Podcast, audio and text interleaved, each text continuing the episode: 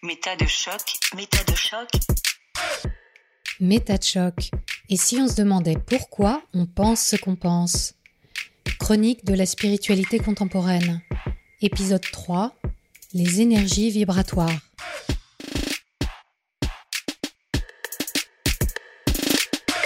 La notion de taux vibratoire ou de niveau énergétique est en droite ligne avec celle de loi de l'attraction que j'ai évoquée en détail dans l'épisode 1.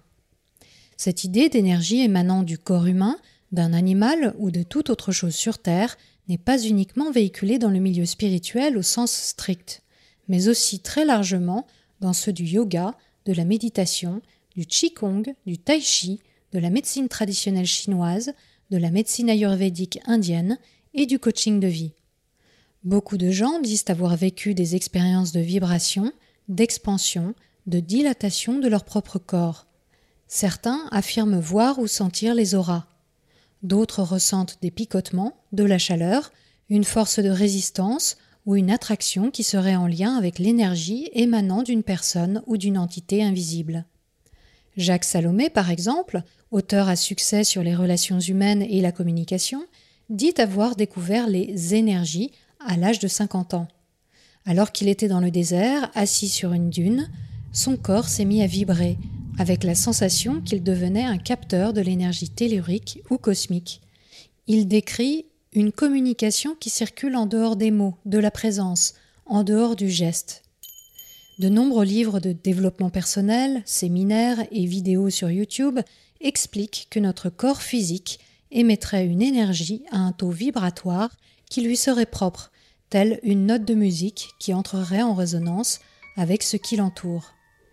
Sa fréquence fluctuerait en fonction de notre état de santé, de nos pensées, mais aussi de notre environnement.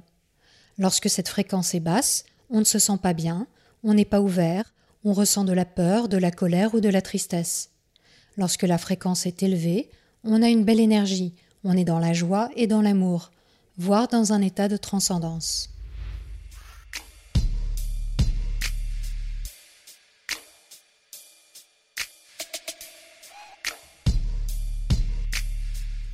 Ce niveau vibratoire peut être travaillé, harmonisé pour se sentir mieux et potentiellement atteindre l'illumination.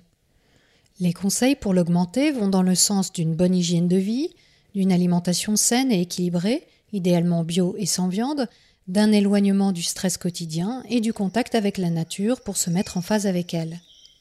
La méditation est elle aussi conseillée parce qu'elle est réputée permettre d'élever son niveau de conscience, donc son champ vibratoire. Plus notre énergie est élevée, plus on a accès à une conscience élargie qui nous rapproche de notre source divine. Mais la liste ne s'arrête pas là. On peut également écouter de la musique à haute vibration qui parle directement au cœur, en particulier celle calée sur une fréquence totale de 432 Hz qui aurait des vertus de guérison. Les sons purifieraient chaque zone et feraient circuler les énergies bloquées. On peut prier, se mettre en contact avec ses guides, c'est-à-dire un ange gardien, Dieu, Jésus ou un défunt, ressentir de la gratitude, car l'une des énergies les plus hautes est l'amour, éviter ce qui ne résonne pas avec soi, comme par exemple une personne à faible taux vibratoire, faire de la visualisation en se connectant à une réalité élevée, manger en conscience et remercier les aliments pour l'énergie qu'ils nous apportent, avoir un lieu de vie qui ne soit pas encombré pour que les énergies circulent, ou encore boire beaucoup d'eau parce qu'elle serait un vecteur puissant d'énergie. Le milieu ésotérique utilise aussi beaucoup le pouvoir des pierres. La tourmeline noire, en bracelet par exemple, est réputée protéger des énergies négatives, de même que l'œil de tigre ou l'améthyste. L'obsidienne, en particulier l'obsidienne céleste, convertit les énergies négatives en lumière, tandis que le cristal cactus purifie l'air mais il n'est pas obligatoire de se mettre en présence physique de ces pierres, car il suffit de poser son intention sur toute chose ou toute entité pour recevoir ses bienfaits. Et puis bien sûr, on peut faire appel à un énergéticien, magnétiseur ou maître Reiki par exemple, pour rééquilibrer son champ énergétique. Nous parlerons de ces pratiques dans le prochain épisode. Au bout du compte, l'auto vibratoire est présenté comme synonyme de qualité d'être, de qualité de présence, on manifeste une vie plus fluide et on attire à soi des opportunités plus belles et plus positives. En étant moins dans le mental, on va développer son intuition, recevoir plus facilement les messages offerts par les synchronicités par exemple, et notre pensée se manifestera encore plus facilement. On va se maintenir en bonne santé mentale, physique, émotionnelle, et avoir accès à la paix, l'harmonie, la sagesse, manifestation naturelle d'un état supérieur de conscience, d'une plus forte connexion à son essence divine, à son âme. Mais les bienfaits d'une fréquence vibratoire élevée ne s'arrêtent pas à soi. En l'augmentant, on peut devenir une lumière qui, par sa présence, va tirer les autres vers le haut, changer l'équilibre énergétique de sa famille, de son couple et même de la planète. Plus on est nombreux à s'ancrer et à se libérer des croyances limitantes, à envoyer de l'amour et de la compassion, plus on participe au changement de paradigme, à la transformation du monde.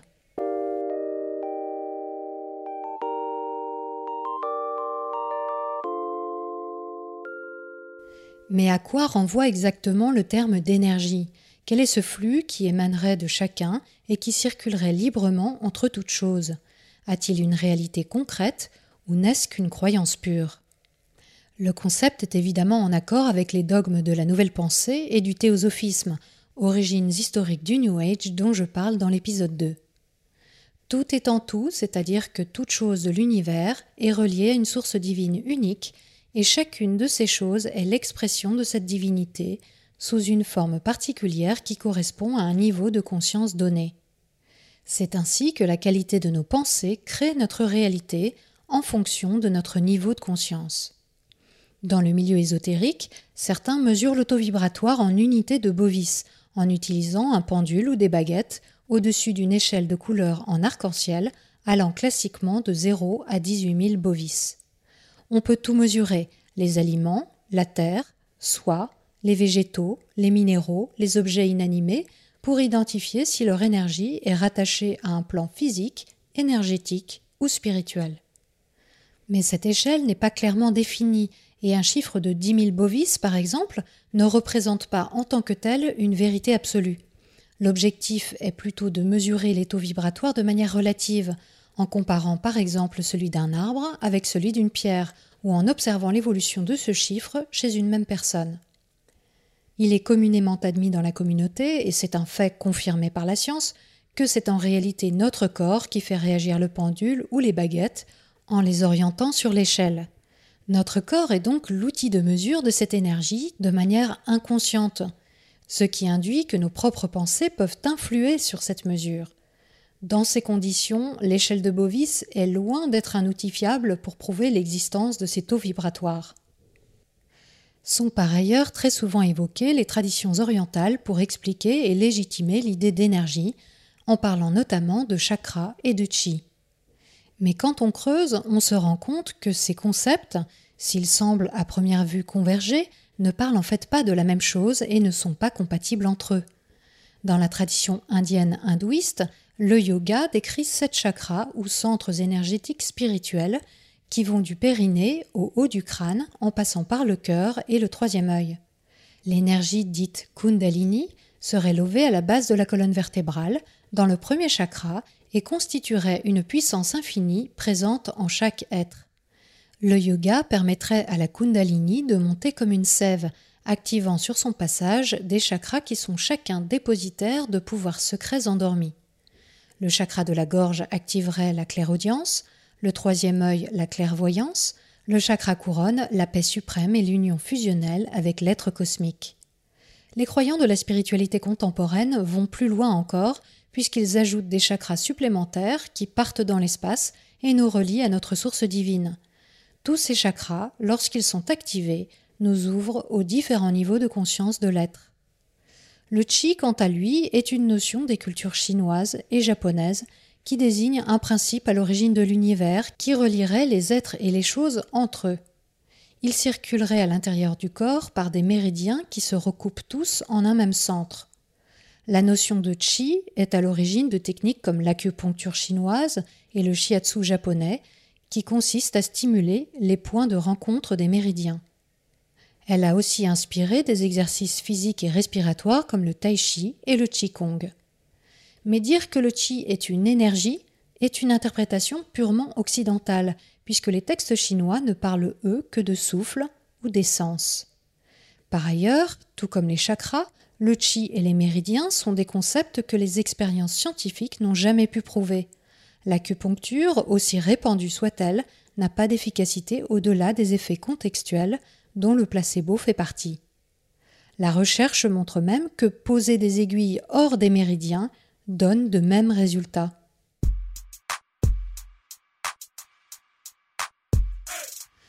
Un argument de poids mis en avant pour étayer l'existence d'une énergie unificatrice et transcendante est à trouver dans l'appel à la physique quantique.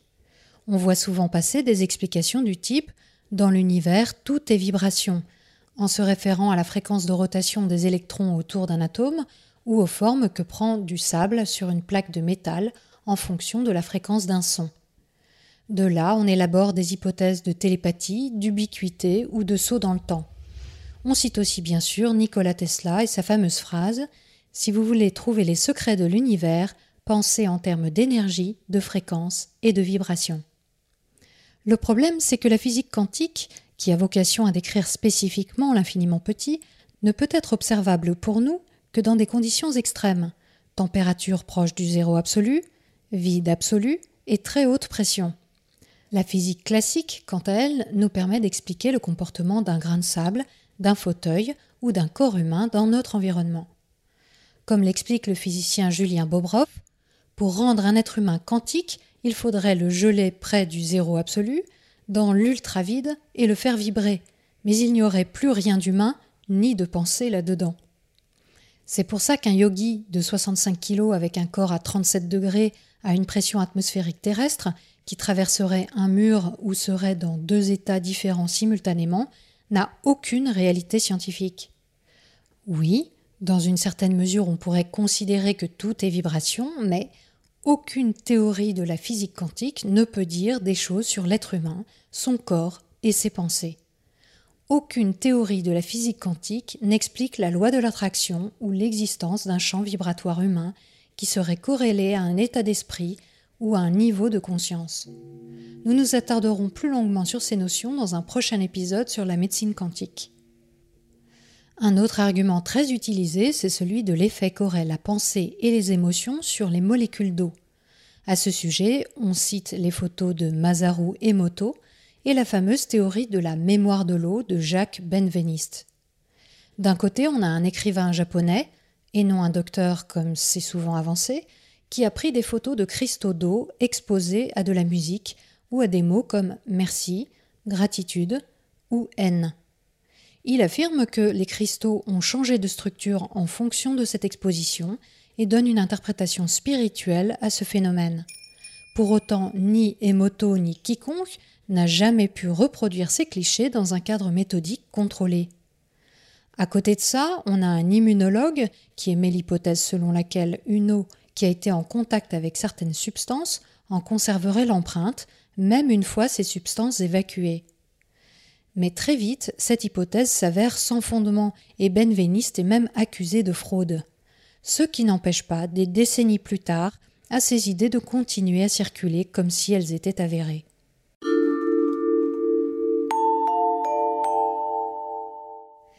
L'idée d'un champ vibratoire émanant de toute chose implique que notre corps physique soit entouré d'une enveloppe énergétique, aussi appelée aura. Certaines personnes disent voir les auras, d'autres les ressentir avec les mains, discernant différentes couches en fonction de la résistance plus ou moins subtile qu'elles offrent au toucher. La médium spirit Ursula Roberts énonce en 1975 que notre corps serait entouré de plusieurs auras à la manière des différentes couches d'un oignon. Elle décrit d'abord le corps éthérique, qui est un simple contour autour de notre corps physique, prenant la forme d'une radiation argentée lorsque l'on est en bonne santé et virant à un gris terne lorsque l'on est fatigué ou malade. À ça se superpose l'aura astrale, qui est plus large et colorée, suivie de l'aura spirituelle, qui est émise par ceux qui envoient de manière consciente un soin de guérison énergétique de la lumière ou des pensées d'amour. Quand on cherche à en savoir plus, on s'aperçoit vite que la description qui est faite de ces auras est très très variée. L'interprétation de ces couleurs aussi. Annie Bezan, qui a succédé à Elena Blavatsky à la tête de la Société théosophique au début du XXe siècle, considérait que le bleu correspond à la spiritualité et que le jaune révèle le développement intellectuel. La fierté apparaîtrait dans les rouges et l'égoïsme et la dépression dans des teintes de marron. Si l'on regarde dans différents livres ou sur Internet ce qui se dit aujourd'hui de la couleur jaune, par exemple, un site y voit l'inspiration spirituelle, la peur du manque ou des capacités exceptionnelles latentes. Un autre nous dit que le jaune correspond aux personnes analytiques, logiques et très intelligentes. Et un maître Reiki rapproche le jaune du spleen et de l'énergie de vie. Au sujet du rouge, le célèbre médium du début du XXe siècle, Edgar Cayce, disait qu'il était d'autant plus présent dans l'aura qu'on était en surmenage, alors qu'Ursula Roberts nous dit que c'est la couleur d'un amour sain. Bref, au vu de toutes ces annonces contradictoires, il devient important de savoir comment la perception des auras pourrait être testée. La science s'est penchée très sérieusement sur la question au travers de différentes expériences. L'une d'elles, appelée le test de la porte, cherche à déterminer si l'aura est effectivement présente dans l'espace qui entoure un corps. L'idée est simple. Si l'on peut voir l'aura autour d'une personne, on doit aussi pouvoir la voir lorsque son corps est caché. On place donc une personne derrière un mur, tout proche d'une porte ouverte. Son corps n'est pas visible, mais son aura devrait l'être. Les médiums qui se sont portés volontaires pour faire l'expérience n'ont jamais pu identifier de manière régulière et fiable les moments où une personne se tenait effectivement proche de cette porte et ceux où il n'y avait personne. Certains avancent cependant que les auras pourraient être captées par ce que l'on appelle la photographie Kirlian. Cette méthode, inventée en 1939 par un ingénieur russe, consiste à placer du papier photographique sur une plaque en métal connectée à une alimentation électrique de haut voltage. Par une exposition brève, cette méthode produit effectivement des couches colorées autour par exemple d'un doigt, d'une main, d'une pièce de monnaie ou d'une feuille d'arbre. Mais il y a un hic. Les gens qui voient les auras disent que lors du rapprochement de deux mains, par exemple, les énergies de ces mains s'étirent l'une vers l'autre jusqu'à fusionner. Or, avec la méthode Kirlian, si vous mettez face à face deux mains, leurs dessins d'aura se repoussent l'un l'autre, comme on peut s'attendre à l'observer deux objets chargés négativement qui entrent en contact. Ce que la photographie Kirlian produit est en fait un phénomène bien connu appelé décharge coronale, générée par la ionisation d'un conducteur chargé électriquement. Rien à voir avec la présence d'une aura éthérique ou astrale.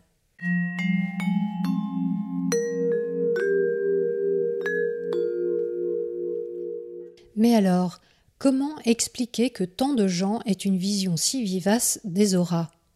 Une étude de 1985 établit que 5% des Islandais ont déjà vu une aura, corroborant un constat précédemment fait aux États-Unis. Si cette aura n'a pas d'existence physique au sens propre du terme, qu'est-ce que c'est? Dans les années 90, une équipe de l'Université d'Édimbourg a comparé des gens qui voyaient les auras à un groupe contrôle de personnes qui n'en avaient jamais vu. Elle a révélé que le premier groupe avait des scores significativement plus élevés à des tests mettant en exergue la vivacité des perceptions visuelles et l'imagination durant l'enfance. Ce même groupe disait plus fréquemment vivre des apparitions, des expériences mystiques et des visions les yeux fermés. La conclusion fut que ces personnes projetaient sur des corps des auras imaginaires qui n'ont pas d'existence objective. Mais comment? Une hypothèse intéressante est celle de la synesthésie, qui consiste chez certaines personnes à mélanger leurs sens, de sorte qu'un son peut devenir une couleur et qu'un goût peut avoir une forme. Ce type d'expérience est assez répandu chez les enfants, puis disparaît avec l'âge, mais il persiste chez 4% de la population adulte. Les recherches se poursuivent et nous aurons peut-être un jour le fin mot de l'histoire. Finalement, ces perceptions d'aura ou de champ vibratoire ne posent pas de problème en soi. Ce qui peut en poser un, en revanche, c'est lorsqu'on leur attribue une signification et qu'on les cultive dans l'espoir d'une vie meilleure. Dans la pratique, Vouloir augmenter son taux vibratoire peut mener à l'isolement social ou à des décisions déconnectées du réel, dès lors que l'on veut par exemple se préserver en se maintenant éloigné des énergies négatives des autres. Il n'est pas rare de voir des témoignages sur les réseaux sociaux de personnes ayant décidé de couper les ponts avec leur famille ou leurs amis pour mieux poursuivre leur ascension énergétique. Par ailleurs, le risque est grand de fonder son jugement sur des repères dont nous avons vu qu'ils ne reposent sur aucune réalité tangible, nous amenant à des choix personnels et professionnels radicaux, encouragés par certains coachs de vie et autres gourous autoproclamés du net. Par exemple, de fausses informations circulent sur le fait que les surdoués auraient un niveau de conscience particulièrement élevé, leur occasionnant une hypersensibilité et des problèmes d'adaptation dans la société. Ou encore, il serait possible de soigner un cancer en augmentant son taux vibratoire et en évitant absolument la chimiothérapie qui serait bien connue pour générer des fréquences basses. Pour certains, la quête d'élévation peut devenir obsessionnelle, jusqu'à provoquer des troubles anxieux sévères. En créant une perte de contact avec la réalité, elle représente aussi un facteur aggravant dans le cas de maladies psychiques telles que la paranoïa, la schizophrénie ou les troubles bipolaires.